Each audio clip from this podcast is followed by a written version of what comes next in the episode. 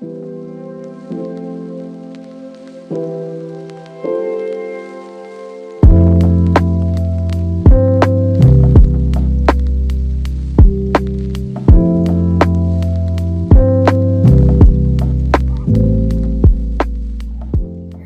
a todos, bienvenidos a la Bitácora Podcast.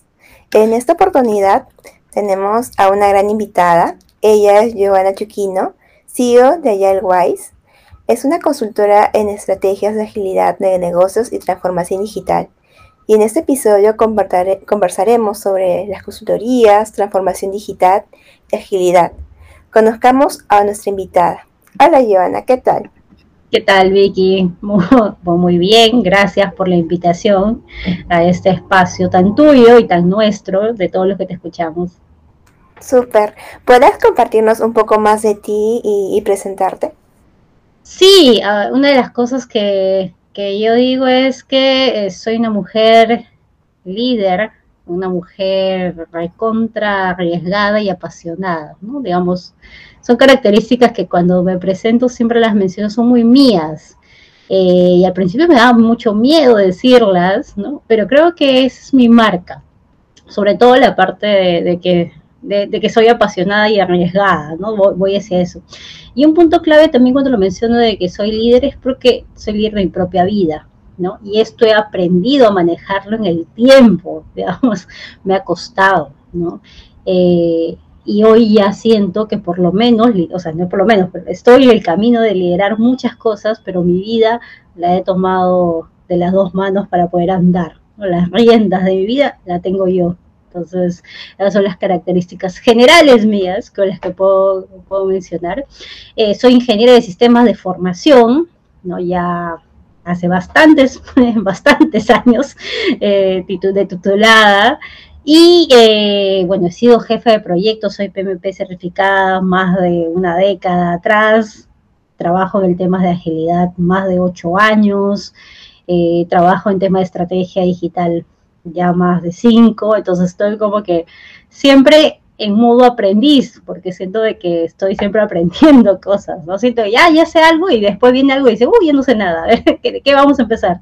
Entonces como que una oleada de que voy aprendiendo y aprendiendo y todo lo que aprendo, pues al final termino volcándolo en aquellas empresas que confíen en mi trabajo, en aquellas personas eh, a las que puedo asesorar, consultar o brindar talleres, ¿no?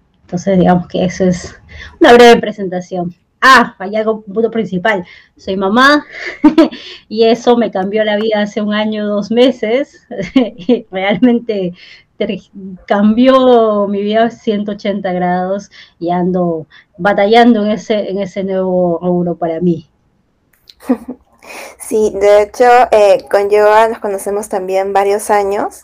Hemos compartido en comunidades de, tecnología y también para empoderar a, más mujeres en tecnología acá en, Lima. Y siempre escuchar a, a aprendes un montón de, sobre gestión de proyectos, sobre innovación, sobre transformación digital. Y estamos muy eh, honrados de tenerte aquí en este espacio.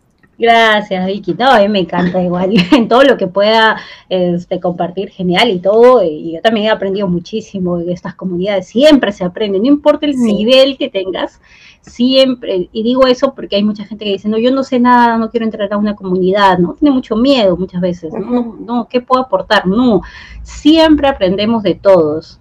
Entonces, creo que uno, el poder rico de una comunidad es que todos estamos en modo aprendices, en modo esponjitas, ¿no? Vamos y decimos, ay, conversemos y vamos aprendiendo de todos, de todos los que podemos compartir ahí. Así que sí, genial, ¿no? De toda esta, esta comunidad que está creciendo, que espero ya podamos tener el, el, año que viene una sesión ya presencial, ya nos toca ya. Súper. Quería también, eh, así ya comenzar con las preguntas y más que todo la, la, curiosidad, porque yo te conozco que estabas trabajando en, en, en, organización, ¿no? En el lado corporativo varios años. Y hubo una, un, creo que un evento de allá en Perú, aquí en Lima, y estabas ya difundiendo tu propia empresa, ¿no? Que era ya el Wise. Sí. ¿Qué, te animó a comenzar este proyecto y cuál es tu propósito para hacia, hacia los negocios, va más hacia, hacia las personas. Si puedes compartirnos un poco de eso. claro. Mira, aunque parezca y suene a, a, libro de superación personal, eh, yo dejo el mundo corporativo en donde me iba muy bien económicamente hablando para entrar al mundo del, emprendimiento, porque sentía que donde estaba no comulgaba con mis valores. ¿ya? Eso fue el, principal detonante. Eh, ya venía yo trabajando de manera de, asesoría, consultoría o de algunas empresas me contrataban para dictar talleres o por ahí alguna consultoría específica en algunos proyectos, sobre todo en temas de agilidad, ¿no? Temas de, oye, queremos aprender, vamos a empezar un nuevo equipo o una mesa ágil, puedes asesorarnos, ayudarnos que necesitamos, capacitarnos, ¿no? Digamos esto, y lo hacía en mis horarios disponibles de noche o algunos días que podía canjear con, con permisos, pero el detonante fue que entré a, una nueva empresa, o sea, salí del BCP y me fui a otro banco, donde pues me llamaron, pero cuando yo entré a ese nuevo banco, yo sentía que lo que se veía afuera, ¿no? Este, lo que se mostraba no era real, o sea, los que yo convivía en el día a día, lo que me pedían hacer, las cosas que yo tenía que desarrollar, no estaban alineados con mis principios y tampoco con los principios ágiles. Entonces era como que pararme día a día a dictar talleres en donde yo decía, oye, la agilidad es el trabajo colaborativo y tenemos que hacerlo de esta forma y las personas y, la transparencia, pero en mi trabajo no era así. Entonces, en mi trabajo yo sentía y decía, no puedo pararme a decirle a la gente que haga algo que yo no soy capaz de hacer, ¿no? En este lugar, porque había normativas, restricciones, ¿no? Entonces, eh, decidí alinearme conmigo.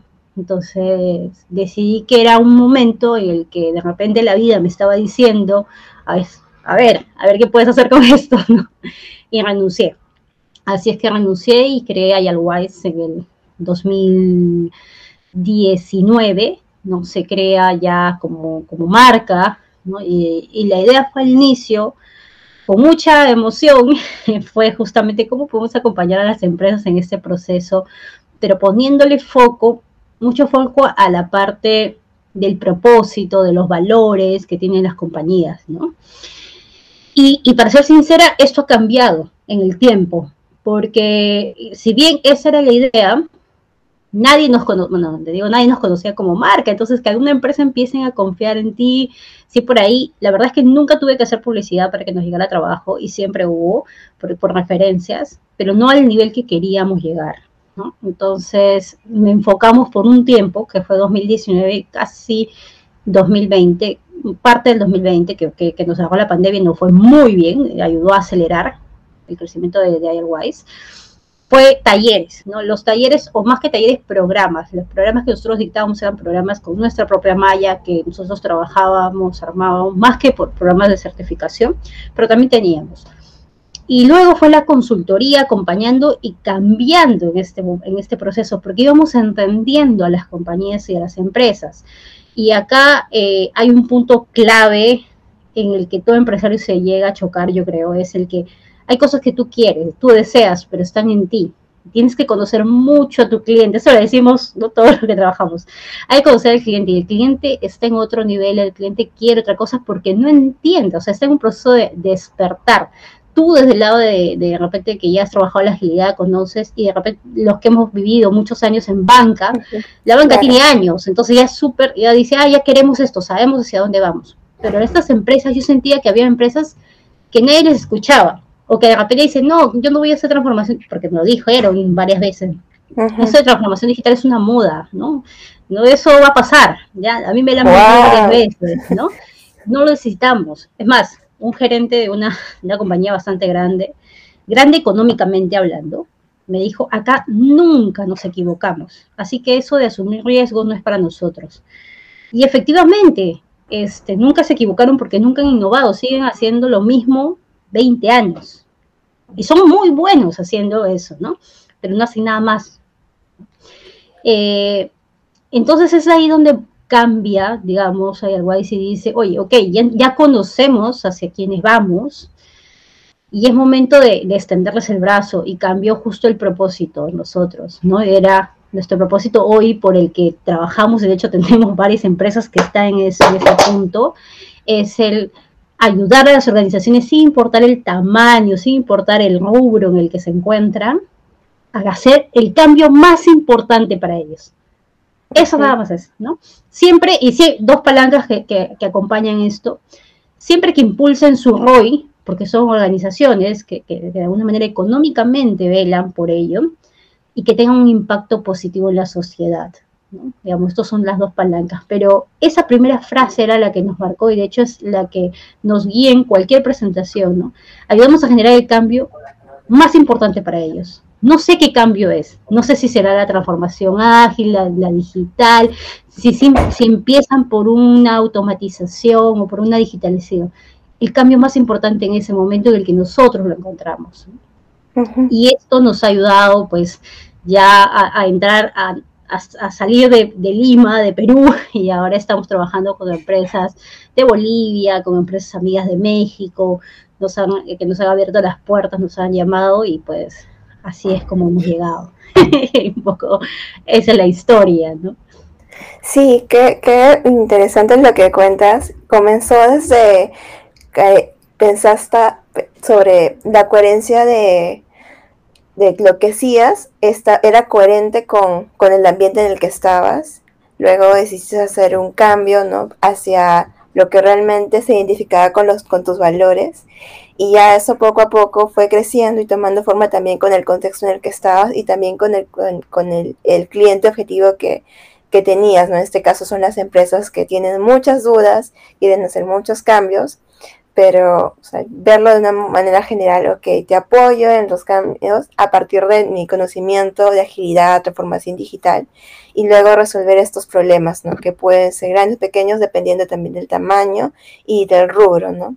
Y felicitaciones por también la expansión que está teniendo tu consultora, y de hecho que, que, también siga creciendo y siga expandiéndose. y, y sobre ello, eh, también me, nace la, consulta. Eh, ¿Tu concepto de transformación digital cambió desde lo que conocías, por ejemplo, de, en lado corporativo a hoy? Y también incluyendo el tema de pandemia, porque hay muchas organizaciones que se transformaron digitalmente por este, este contexto, ¿no? De ya no estar en, en oficinas, estar en casas, comenzar a digitalizar tal vez sus productos porque ya nadie podía salir, entonces todo tenía que ser en línea. Eh, ¿Cómo ahora es tu definición de transformación digital? yo, creo que la, transformación digital tiene cinco componentes, cuatro, digamos, principales que, trabajamos. Tiene que haber una estrategia digital, ¿no? Eso es parte por, ese punto, eh, entender que es una transformación, que es una una transformación digital implica tener una estrategia digital, es decir, entender el negocio desde el lado de conectado con la tecnología. Y, este es un punto clave que nosotros desarrollamos porque las empresas no lo entienden así, ¿no? Eh, sí, obviamente hablamos de transformación digital, hablamos de tecnología como, como palanca de cambio, pero como palanca de cambio y motor para acelerar los negocios. Entonces, yo necesito una estrategia, necesito negocios digitales en este punto, pero eso no pueden andar solos. Necesito dos componentes principales, el cliente, el enfoque al cliente y la cultura y personas. Entonces, digamos que estos cuatro puntos deben enlazarse en mayor o menor medida, pero cuando una empresa entra en un proceso de transformación digital, tiene una estrategia digital, tiene soluciones digitales tiene enfoque al cliente y tiene un desarrollo, un cambio, una transformación a nivel de cultura y personas. En resumen, cuando me dicen, Joana, ¿pero qué es transformación digital? Ya, para mí es la forma de rediseñar los modelos de negocio, apalancándote en tecnología, enfocado en el cliente y en, con una transformación de tu cultura. ¿Por qué la transformación de cultura? Porque tú puedes tener la estrategia mejor diseñada pero esa estrategia tiene que ser acompañada del lado cultural. Ya Peter Drucker nos dijo en el 90, ¿no? La, cultura se come, la estrategia del desayuno. Claro, y fracasan. De hecho, en un análisis que estuvimos haciendo, más de 90 billones de dólares se pierden en transformaciones digitales fallidas, porque no se puede evidenciar cómo esto está, ha generado un, todo, toda la inversión ha generado un impacto en el negocio. ¿Qué sucede si yo tengo una estrategia, pero la cultura no cambia? Quiero seguir haciéndolo de una manera jerárquica, quiero seguir haciéndolo con mis mismos métodos, con la misma cantidad de procedimientos actuales, no agarra la velocidad que se espera. O sea, las personas no, no están aprovechando el máximo potencial y por ahí se va empezando a desgastar la estrategia. Entonces necesita ver esos cuatro componentes unidos en lo más pequeño que hagas, así sea en un piloto que vayas a lanzar, esos cuatro puntos nunca te deben faltar. ¿no? Entonces, eh, si yo voy a lanzar con un equipo, nada más, ya, ese equipo tiene que respirar qué significa un cambio cultural, una cultura que me permite desarrollar esa estrategia, cómo estoy enfocando al cliente en este pilotito que tengo aquí, cómo, qué solución digital, qué tecnología estoy usando, cómo la voy a usar para que sea mejor. Entonces, para mí es eso la transformación digital y si ha cambiado, yo creo que más se ha acentuado. En algún momento hace varios años conocía de qué se trataba, ya en estos últimos años he hecho evidente de que no existe transformación digital si tú no rediseñas tu modelo de negocio porque hasta hace muchos años se hablaba solo de digitalización, es decir, pasar mis procesos que yo tengo a, todo digital, ¿no? Y ofrecerte lo mismo, que, eso es mucho lo que ha pasado en pandemia. Y la gente, ahí viene la confusión. La gente dice, no, nosotros nos hemos, hemos transformado, no, se han digitalizado, que son cosas. Es decir, yo ahorita tengo una panadería, una pastelería, un restaurante, y ahora hago pedir, yo que iba presencialmente a comer, ahora no, ahora lo hago por delivery. Ya, pero sigues haciendo lo mismo, o sea, sigue siendo tu gente en la cocina, tu gente sigue teniendo el pedido de la misma forma. Sí, sigue siendo todo el mismo proceso, sí, ya, no te has transformado, te has digitalizado, nada más. Entonces, hay que entender eso. Y es un punto de inicio. Pero eso, si no hay un cambio de cultura, si no hay un modelo de negocios nuevo hacia donde estoy apuntando, si no hay un enfoque distinto al cliente, un tratamiento de la data, si no averiguo el comportamiento de mi cliente, si no lo entiendo, eh, no hay una transformación. La palabra transformación no está de adorno, ahí está para algo, ¿no? Entonces es un punto que debemos entender para saber por dónde movernos. Sí, súper que mencionas que son cuatro aspectos y también que eh, te ha pasado de que un cliente o una empresa le ha faltado uno y le has estado dando vueltas hasta que lo tengas súper claro para poder dar este inicio, porque de hecho tienes que tener bien consolidada que, que esto no, no, es solo, aparte no solo digitalizar, sino también es tu la, la cultura cambia porque no es solo eh, disponer un producto digital a la producción, sino es también todos los stakeholders, eh, todos los que van ahora a atender ¿no? directamente al cliente tal vez.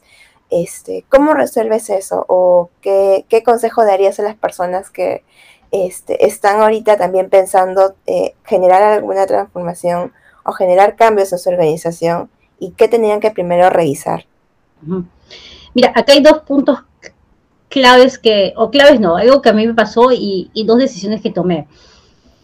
Como consultores podemos ayudar, o sea, que tener toda la buena intención de ayudar a las empresas, pero las empresas se encuentran en un estadio, un estadio de nivel de madurez digital, ¿no? Entonces, es decir, en esos cuatro puntos, en algunos puntos están más altos y en otros más bajos.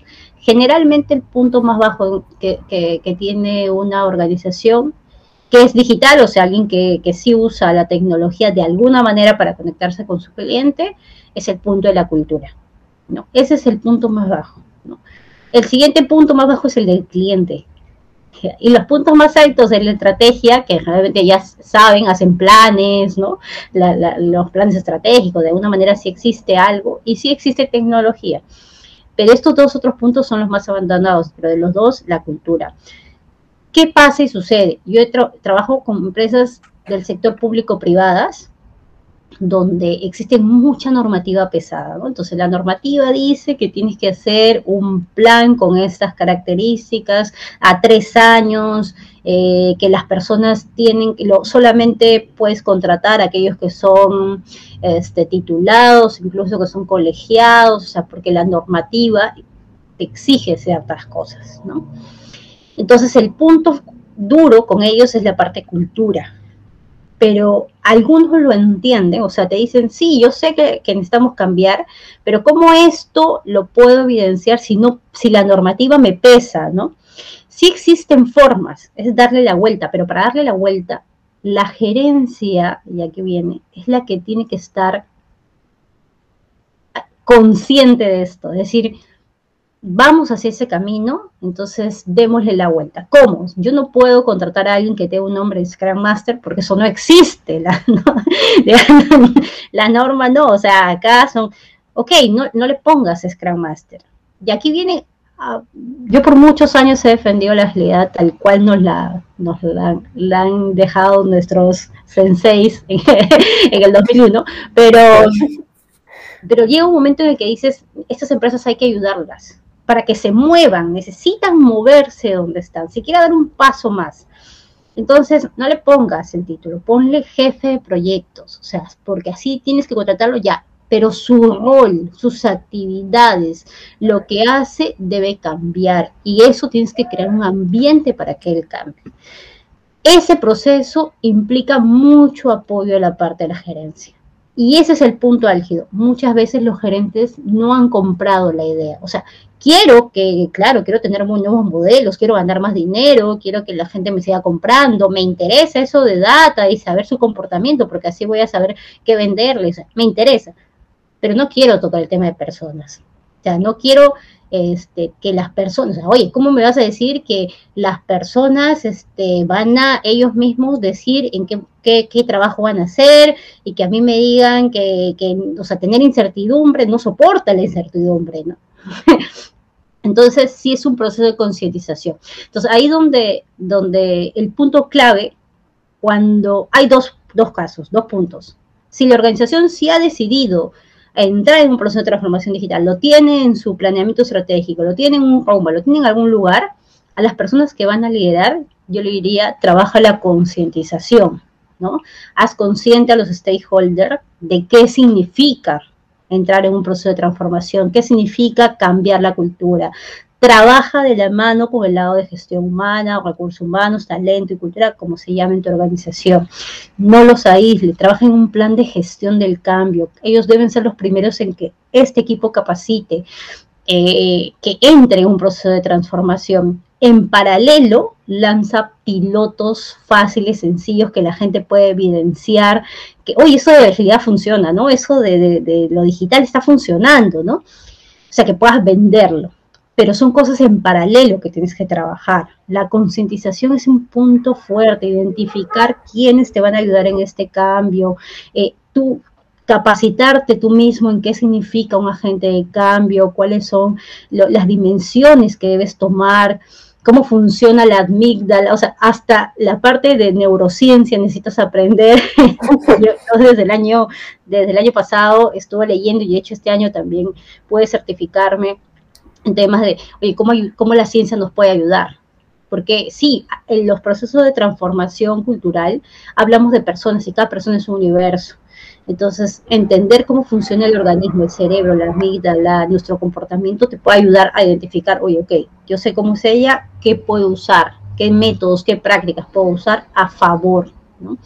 Entonces, eso es, eso digamos, es el, punto por, el que las personas podrían trabajar, ¿no? Si, si quieren iniciar el proceso de transformación digital de sus compañías. Y una cosa es que también hay que saber reconocer si pueden, es decir, yo puedo cargarme con todo esto solo, porque no significa seguir haciendo lo que hacen. Me ha pasado que hay muchos hoy eh, líderes de transformación digital o, alguien que tenía un rol y ahora es le dicen, ya tú vas a liderar la transformación digital, ¿no? Y esa persona nunca antes ha hecho eso. No, no sabe de qué se trata. Claro, ha leído, de ahí tiene, eh, ha podido llevar cursos, pero entrar ya en un proceso es, es bastante grande. Entonces siempre es bueno decir, voy a levantar la mano y estar en modo aprendiz para que me vengan a ayudar. Porque pasa de que levantan la mano, pero quieres, quieren que la consultora que vaya haga lo que ellos quieren. O sea, no, a mí, y, y yo tuve que despedir un cliente de ese tipo, ¿no? Donde el gerente, de, de hecho una, una caja bastante grande. ¡Wow! el, el, gerente, Sin riesgo, ya como... el, líder que hacía la transformación o que estaba pasando el tema de transformación eh, ágil, me dijo, mira, yo ya le capacité a los Scrum Master y los Scrum Master me tienen que decir específicamente qué hace el equipo, qué horas van a hacer, y les he pedido de que a mí ya no me vengan a hablar en otros términos que no sea backlog, o sea, yo cada vez que, que les digo dónde está el backlog, ellos deben saber. Sí, güey, no entendió nada de, de agilidad, ¿no? O sea, y, y, y, claro, y pide una asesoría bajo esos lineamientos que no son ágiles. No, no se puede trabajar ahí. Entonces, ahí tienes dos cosas como consultores. Claro. Te metes a hacer lo que él te pide, que puedes hacerlo y te va a pagar, ¿no? O le dices, a ver, esa es mi propuesta. Te guste o no, esa es mi propuesta. Yo te la dejo ahí, ¿no? ¿Qué me ha pasado? Me dijeron, ok, eso no es lo que... Listo. No puedo amoldar, o sea, no puedo hacer lo que tú me pides porque va contra lo que yo promulgo como mis valores de empresa. O sea, como yo pongo a personal mío a, a decirle, hazle lo que él dice porque mi personal también lo que va a decir, mi equipo va a decir, oye, Ivana, pero si nosotros decimos la transparencia, fomentamos el trabajo en equipo, la apertura, y me estás pidiendo que vaya a capacitar gente donde eso no existe como, como, como parte de su, de su proceso, no, pues, ¿no? Entonces entraríamos, en, porque al final, de alguna manera, no, no comulga. Entonces, sí sucede eso. Entonces, sí creo, y aquí hay un llamado hacia los decisores, a quienes ponen y dicen, oye, porque ven características, y yo creo que siempre son muy buenos, solo que a veces cuando te dan un título, un nombre, a ver, el ego a veces nos gana. Entonces, uh -huh. ya el ego te ganó y dice, no, ya lo que yo diga se va a hacer y te crees en un nivel y, y tal vez ahí es donde necesitamos volver a pisar tierra y estar en apertura. Entonces, sí, y justo eh, me has hecho acordar que en, en, bueno, en, en mi trabajo nos han hecho un como un club de lectura y les recomiendo también a todos los que nos escuchan el libro Cómo cambiar el mundo de Jordan Apelo, que nos habla de la gestión de cambio 3.0 y nos dejan muy claro que a las personas no las puedes cambiar. Lo que puedes hacer es tal vez reorganizarlas, ¿no? Pero es imposible cambiar comportamientos, objetivos o metas. Y eso es un poco también como, eh, junto con la agilidad, el Management 3.0 o en general todo el mindset digital, o oh, perdón, ágil, ágil, es que las personas son únicas en comportamientos, en ideas, en costumbres, y cuando están en un proyecto es muy imposible tratar de controlarlas también a que vayan al ritmo que uno desea. Entonces, igual eh, les recomiendo este libro si quieren eh, chequear un poco cómo es el tema de gestión de cambios o la gestión también de, de tiempo, por así decirlo, en, en el mundo ágil. Y lo que comentaba también Joa me hizo pensar que es tan importante que también todo lo, el, equipo que junto con los desarrolladores, tal vez los, los pro owners, Scrum Masters, eh, los, todos los interesados en realizar algún proyecto de transformación digital tengan muy interiorizado el, el mindset ágil, ¿no? que muchas veces se nos olvida porque tal vez venimos de mucho, de un background o de varias experiencias de trabajar en algo más rígido o en algo más en, eh, en escalera, ¿no?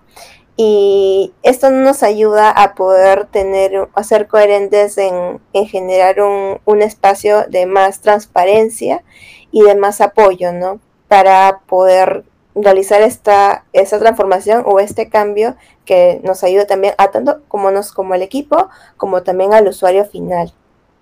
¿Cómo eh, este mindset eh, ágil uno lo aprende y qué valores ahí eh, intervienen? O cómo, por ejemplo, cualquier persona en, en un equipo, primero en, sea una empresa grande o pequeña, pueda tener este mindset ágil o cómo se aprende. Mira, es importante porque el mindset ágil trabaja eh, bueno, realmente es, es, una forma en cómo nosotros nos podemos expresar, en la forma en cómo trabajamos, en la forma en cómo compartimos. E, está interiorizado, ¿no? Como todos los mindsets está dentro de nosotros. Es algo que nosotros ponemos en visible, ¿ya? Entonces, cada uno trae un mindset diferente de trabajo. Entonces, cuando hablamos del mindset ágil es respetar, pues, los valores que se promulgan en la agilidad, ¿no? La transparencia, digamos, el trabajo de equipo, el trabajo colaborativo, el, velar por qué se genere software los resultados, ¿no? Más que por toda una documentación extensiva. Entonces, lo que nosotros podemos hacer, y esto es, este es un punto clave, podemos trabajarlo como personas, sí, la idea es que todas las personas del equipo puedan respirar y, decir, oye, nosotros tenemos un mindset ágil, tenemos una forma de pensar interiorizada en el trabajo, en colaborativo, me hago cargo de mí mismo, tengo ownership de las cosas, o, no, no espero que alguien me diga exactamente qué debo hacer, ¿no? yo, apoyo, yo hago. Pero esto no se desarrolla solo en organizaciones. Acá hay un punto clave. O sea, yo puedo tener todo el mindset ágil y voy a un equipo pero la cultura que está ahí nos va a ganar, porque esto, la cultura es mucho más fuerte que yo, que una sola persona. Eh, entonces, por eso es que se necesita trabajar, y, lo que les digo es, si una empresa sí quiere empezar un proceso de transformación y quiere empezarlo con un equipo, tiene que crear el ambiente para que ese equipo respire el mindset ágil. Es decir, fomentarles el empoderamiento, realmente hacerles vivir qué significa empoderarlos y enseñarles a empoderarse. Esto es un punto importante. Empoderamiento no es decirle ya, eso es lo que tienes que hacer, me voy, chao. No, entonces, ese es el peor error que hacen los líderes, ¿no? Yo lo he empoderado, ya le dije que tiene que entregarme el resultado como sea, ¿no? ¿Y tú qué estás haciendo? Ya sabes si esa persona te puede entregar, está capacitada, sabe que cuando tiene un problema no sabe, te puede venir a ayudar, tiene sesiones de, con él de coaching para ver cómo está aprendiendo, avanzando. No, entonces no estás empoderándolo, simplemente le estás tirando la pelota, ¿no? Entonces, si hay un trabajo, ese es el ambiente que se tiene que crear en una organización para que ese equipo pueda respirar agilidad. Eh, de nuestro lado, ¿cómo lo hacemos? Para no morir, porque claro, el ambiente se puede dar, pero yo también puedo entrar en miedos, en dudas, en seguridades, lo haré bien, lo haré mal, ahora me van a medir la velocidad, y qué pasa si a mí no me gusta trabajar en equipo, qué sucede, esto va a pasar, ¿no? O, de repente eh, un punto que, lo viví mucho fue los desarrolladores, hay, de los desarrolladores hay un grupo que se considera introvertido, cual está perfecto, ¿no? Las personas pueden ser introvertidas o extrovertidas, ¿no? Entonces, a mí esto de la dinámica de que ahora llega el Scrum Master y hace una retro en donde nos dice, escoge tu personaje preferido de caricatura, y lo, eh, lo desarrolló, me acuerdo que ese tipo era el coach y me decía, Joana, no, yo no estoy en un jardín, decía, ¿no? Entonces, claro, entonces era, yo te entiendo, o sea, yo tampoco soy mucho así, ¿no? Pero entonces es, entonces es ver y decir, somos muy diversos y el mindset ágil no significa que vamos a ser dinámica y, eso es la tergiversación que se hizo, de que vamos a estar jugando todo el día, ¿no? No, es más bien conocernos cómo somos y en este, en este multi equipo diverso de cada uno con sus realidades, encontrar la mejor forma de nosotros poder trabajar. Y aquí vienen llamados a los agentes de cambio, Scrum Master y al coach, como tengan el nombre, es conoce al equipo porque son los encargados de ver y no les vengas a una dinámica porque a ti te pareció que es muy buena y a ti te gusta, sino si tienes gente en tu equipo que no comulga con eso, no le gusta, no hay que forzarlos, hay que más bien invitarlos, escucharlos, cómo se sentirían más cómodos, cuál es el ambiente, cómo los demás le pedimos, le pedimos consejos para armar un equipo en donde todos nos sintamos cómodos. ¿no? Esto lo menciono porque ahí viene la pelea de los desarrolladores, que, se quieren ir de la agilidad porque siente que no les agrega valor. La agilidad no es eso, la agilidad tiene que ver más con justamente el mindset de cómo al final terminamos nosotros compartiendo, colaborando, trabajando en equipo para generar resultados, cómo terminamos aprendiendo de los roles de los demás, ¿no? Cualquiera del equipo puede asumir el rol de Scrum Master en algún momento, o puede ayudar al equipo a destrabar algún impedimento. E, el Product Owner se pone en los zapatos de los desarrolladores, conoce los temas, pueden hablar el mismo lenguaje. de eso se trata de la agilidad, ¿no? de hacer unas buenas prácticas para el desarrollo del software, lo que les comentaba. Si hay, si hay un equipo de desarrollo de software que está haciendo Scrum, debe sí o sí trabajar temas de XP. ¿No? O sea, todo, todo XP debería estar como parte de su desarrollo, porque ahí van a tener el tema de unit van a trabajar las, las buenas prácticas, o sea, les va a ayudar en general a, generar un mayor valor como equipo, ¿no? Entonces, eso es, practícalo como a nivel persona, llévatelo a tu casa, concientízate siempre con el tema de los valores, eh, y eso siempre trabajalo porque nadie te puede imponer esas cosas. Tú tienes que aceptarlas, tú tienes que decir, estos valores que comulgan conmigo me generan valor, yo creo que esta es la forma de trabajo que funciona. Pero también ser sincero es decir, no, a mí me gusta trabajar solo. Entonces, de repente ese trabajo no es para ti, hay un trabajo excelente para ti en otro lugar, en donde puedas demostrar tus capacidades trabajando solo. No, no sé si existe, o sea, a ver, debe existir, trabajando solo es un decir, porque creo que al final nadie trabaja solo, siempre trabajas, pero de alguna u otra forma, ¿no? Entonces, creo que es eso, hacernos conscientes y poder trabajar de eso. En eso. Justo me has hecho acordar que las antes, bueno, en tiempo pre-pandemia, cuando comentaban que ah, en, mi, en oficina, en mi trabajo, estamos trabajando en un ambiente ágil, las pelotitas, los posits, las dinámicas, este, pensaba que siempre era así, ¿no? Como diversiones y también cómo habrá sido la, la, conducta de estos líderes de cambios que mencionas, ¿no?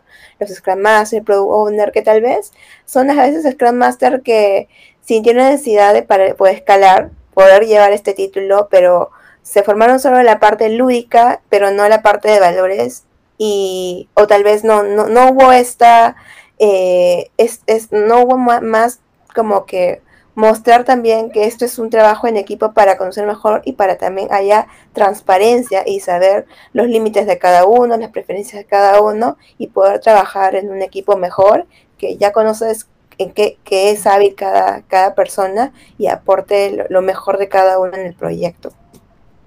Y es, muy cierto que estas, este, todo parte a partir de las personas que, que, lideran estos equipos, ¿no?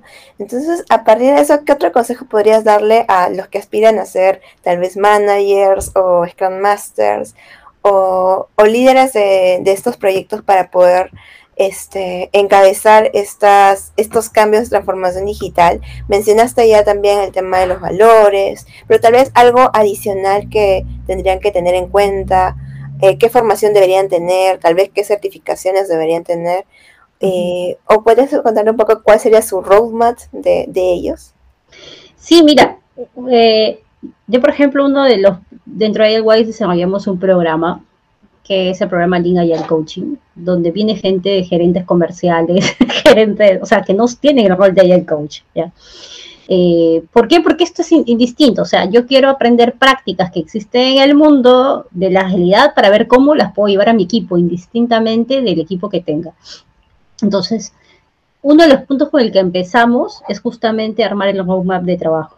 ¿no? O sea, ¿qué quieres lograr? ¿Para qué quieres lograr esto? ¿Dónde te ves de acá 12 meses. Yo trabajo en periodos de un año, pero obviamente con metas y cosas que puedas trabajar más cortas.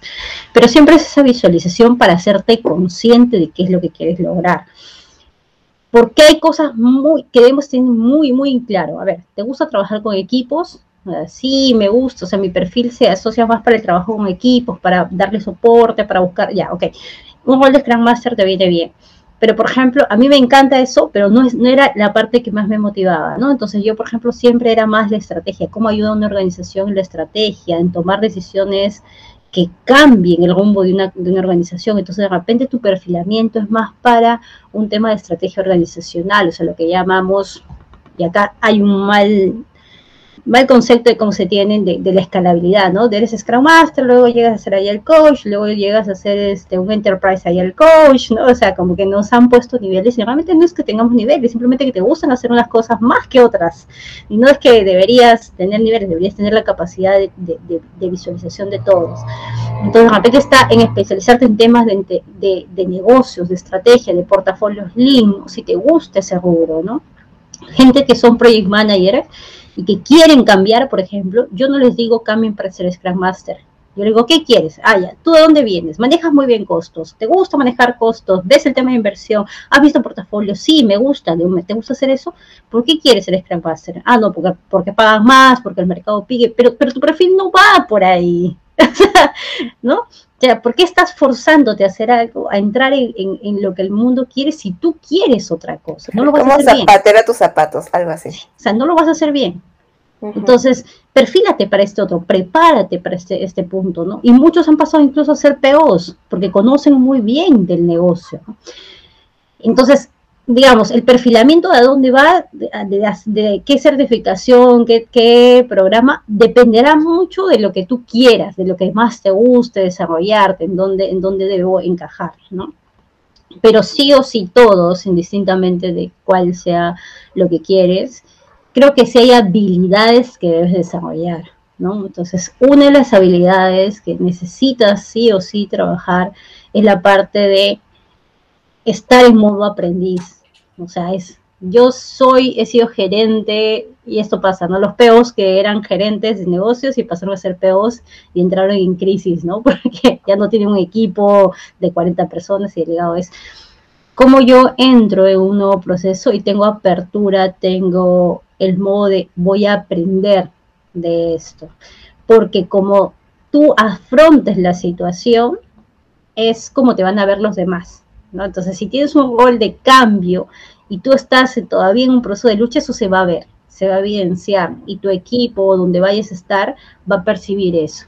Entonces, primero es justo hacerte consciente de eso, empezar a entrenarte a nivel de, de, cambio de habilidades, ¿no? De decir, oye, ok, apertura, ahora hay modo aprendiz, ¿no? Y estas son cosas que poco a poco hay que ir desarrollando. Igual siempre vamos equivocarnos, ¿no? Siempre se nos va a salir algo, ¿no?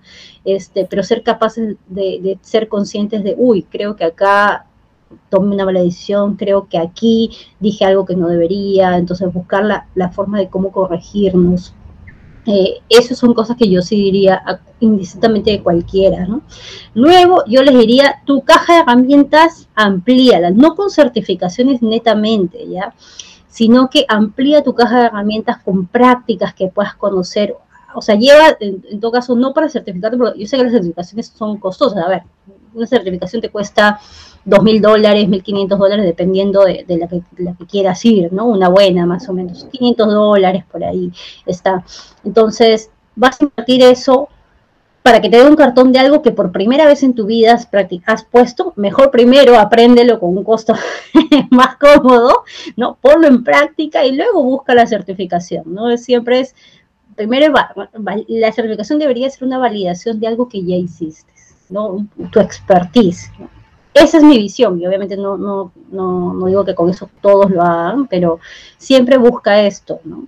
Eh, hay gente que, quiere certificarse como Scrum Master, ¿no? Entonces por ahí, justo una amiga hace poco me dijo, ella, es, ella está en el lado de Cuba, en el sector público, me decía, yo no quiero certificarme como Scrum Master, ¿dónde me recomiendas? Entonces diría, ¿para qué te quieres certificar como Scrum Master? ¿Para aprender de qué significa?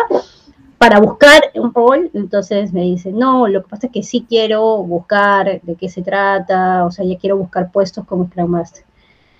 Ya, si quieres una certificación sí o sí, bueno, apunta pues la Scrum ORG, que no te pide un curso, eh, va, o sea, no te obliga a llevar un curso con una persona certificada, tú misma puedes estudiar, repasa las preguntas, consultas, hay una lista de libros que puedes leer y da el examen. ¿no? ya no, si quiero que alguien me enseñe, ok, paga tus 1.500 dólares, 1.800 dólares con alguien que te quiera enseñar, algo que te vas a olvidar en, a ver, la, mejor taller de tu vida te vas a olvidar en una semana si no lo pones en práctica. Te vas a olvidar. Luego sigues sin un cartón bonito de algo que nunca has aplicado. Entonces, mejor usa un curso o certifícate en, en algo que en una entidad no muy conocida, pero es para iniciar y luego anda a comunidades, practica, busca cómo puedes hacer, hacer tu práctica. En algún momento yo lancé un comunicado, aquí, oye, este, ¿a quién le gustaría hacer prácticas, o sea, de, Scrum, ¿no? ¿Por qué? Porque tengo, este, o sea, siento que hay esa falta, ¿no? De hecho, por ejemplo, los programas que desarrollamos en Airwise, todos hacen prácticas en empresas. O sea, la gente que les lleva el programa Link Agile Code, nosotros decimos, ya, termina, para graduar, tu certificado, tienes que haber hecho todo lo que acá dice, tienes que tener seis prácticas. no, que no sé dónde, yo te doy las empresas. Entonces, hay algo empresas aliadas, amigas, en donde dice, oye, tengo gente, o sea, es como, como las prácticas de, profesionales, Exacto. Tengo gente, tengo gente que quiere hacer sus prácticas. ¿Te interesa que te den coaching? ¿Te interesa que te den talleres, sesiones? Sí, sí me interesa ya. Entonces los mandamos a esas empresas amigas y a veces a algunos les toma, mira, el, taller terminó en septiembre, pero hay una persona que recién a, la quincena de noviembre sacó su certificado porque le tomó tiempo hacer sus prácticas, ¿no? Entonces, eso es, o sea, busca espacios en donde puedas siempre practicar, ¿no? Entonces, e, eso es algo que ayuda muchísimo. ¿ya? Eh, y yo siempre, o sea, a mí cada vez que alguien me dijo, o sea, hace poco, una, una practicante me dijo, de hecho la contratamos, no tenía el rol de practicante dentro de la compañía, pero la contratamos porque me buscó y me dijo, Ivana, yo tengo esta certificación, estaba certificada en Kanban, Design Thinking, Scrum Master, tenía todo ya la chica, este, pero nunca había puesto en práctica. Y me dijo, quiero ponerlo, aprender. Y, fue tanto su ímpetu que nos buscó que esto que la, terminamos tratando y pudo pues, poner en aplicación. Yo creo que siempre hay empresas amigas en las que de alguna manera te pueden ayudar, busca las comunidades como puedes hacer, pero ponlo en práctica, por favor. Sí, e, es un buen consejo. Tenemos que aplicar siempre todos nuestros antes de aplicar a una certificación, pues chequear el temario, ok, esto lo he dominado, esto lo he visto anteriormente en alguna empresa, lo he aplicado en mi día a día también, ¿no? Porque Scrum también lo puedes aplicar en manera diaria, puedes armar tu, eh, tu backlog, tus tareas, lo que vas a hacer en el día, en tu semana, haces tu feedback tú mismo. Eh, hay diversas maneras en las cuales eh, tú puedes ir experimentando esto, cómo va y también si tú tienes eh, ese feeling también con esto que estás aprendiendo, eh, para que luego esa, con todo este espíritu poder llevarlo a, una, a, la cancha para una empresa o en el rubro donde te encuentres. Y bueno, Jonita, hemos llegado a la parte final del podcast. Un gusto haberte escuchado eh, y sé que hemos aprendido un montón. Todos de, hecho, que nos estamos llevando bastantes aprendizajes de, todo lo que nos has compartido. Si quieres dejarnos un poco tus palabras finales, dónde te podrían contactar. Gracias, gracias por la invitación. De hecho, Vicky, cuando me comentaste, dije, ya, claro, hagámoslo. me dijiste, ¿cuál va a ser la estructura? Y yo, que fluya. un poco que te decía. Este, bueno, una de las palabras finales, eh, prepárate para lo impredecible. Y yo creo que esto, eh, si la gente que me conoce, esa frase lo dije, la vengo diciendo desde el 2018, cambié porque antes era otra y cambio frases cada cierto tiempo. Y calzó perfecto en el 2020, ¿no? y la sigo dejando porque no sabemos qué viene. Entonces siempre tienes que estar en, oye, ¿cómo me puedo preparar para algo que no sé qué va a pasar? Entonces ahí es donde vienen tus comportamientos, tus cambios, ¿no? Eh, una recomendación personal que yo les dejo, y a mí me ayuda muchísimo, lo, por ejemplo, yo tengo un cuaderno, de hecho este año estoy lanzando una agenda que, bueno, no es una agenda, es un cuaderno de trabajo, pero lleva un cuaderno, es como un journey de, tus, de tu trabajo, solamente tu trabajo, no lo mezcles con tu actividad personal, ¿no? de tu trabajo, de tu profesión, de tu carrera, que sea para temas netamente laborales o profesionales. En ese cuaderno escribe, tangibiliza tus objetivos, lo que quieres lograr, ¿no? Eso que habíamos visto, tu roadmap. Ponlo, escríbelo en algún lugar, ¿no? ¿Qué es lo que quieres? Tres objetivos máximos, dos si quieres, ¿no? no planteate algo así. Y luego escribe todo lo que haces día a día en nivel laboral, ¿ya? O sea, tú dices semana uno, trabájalo por semana, te va a ayudar mucho. Y escribe todo lo que haces. Tengo que hacer todas estas cosas. Y luego tacha aquellas que ya vas haciendo, ¿no? Y luego haz un análisis, o sea, Ah, trabaja la semana 1, semana 2, semana 3 y acaba el mes. Y luego párate y revisa de todas esas cosas que has hecho, cuáles realmente te están ayudando a tu objetivo. Y te vas a dar cuenta que haces muchísimas cosas que no te ayudan. O sea, que te vas, te estás yendo por la tangente, ¿no? Como ellos, ¿no? Entonces, esto es parte del mindset de, la agilidad, es ser transparente, necesitas visualizar, tener enfoque a donde quieres.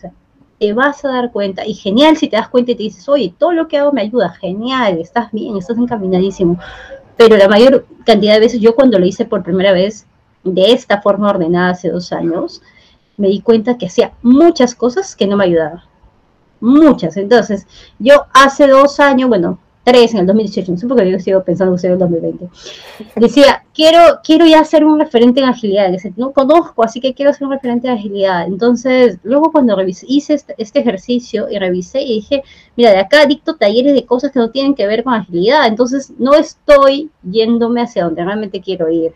Entonces cambiaba, mi, mi lenguaje cambió, mi forma de decir, muchas veces cuando me invitaban, yo, Ana, ¿quieres dar un taller de gestión de proyectos? Y yo, mira, la verdad, en este momento no, pero te puedo recomendar a María, ¿no? María es excelente, yo sé que ella puede ser. Pero yo no, porque yo quería en ese momento algo y empecé a trabajar para eso, pero la única forma es visualizándolo. Entonces, aprovechando que vamos a iniciar un nuevo año, te, dejo ese consejo en general a todas las personas, lleven un cuaderno laboral, hagan visible lo que hacen, vean si están enfocados, cambien lo que sea necesario de cambiar, pero, eh, muévanse.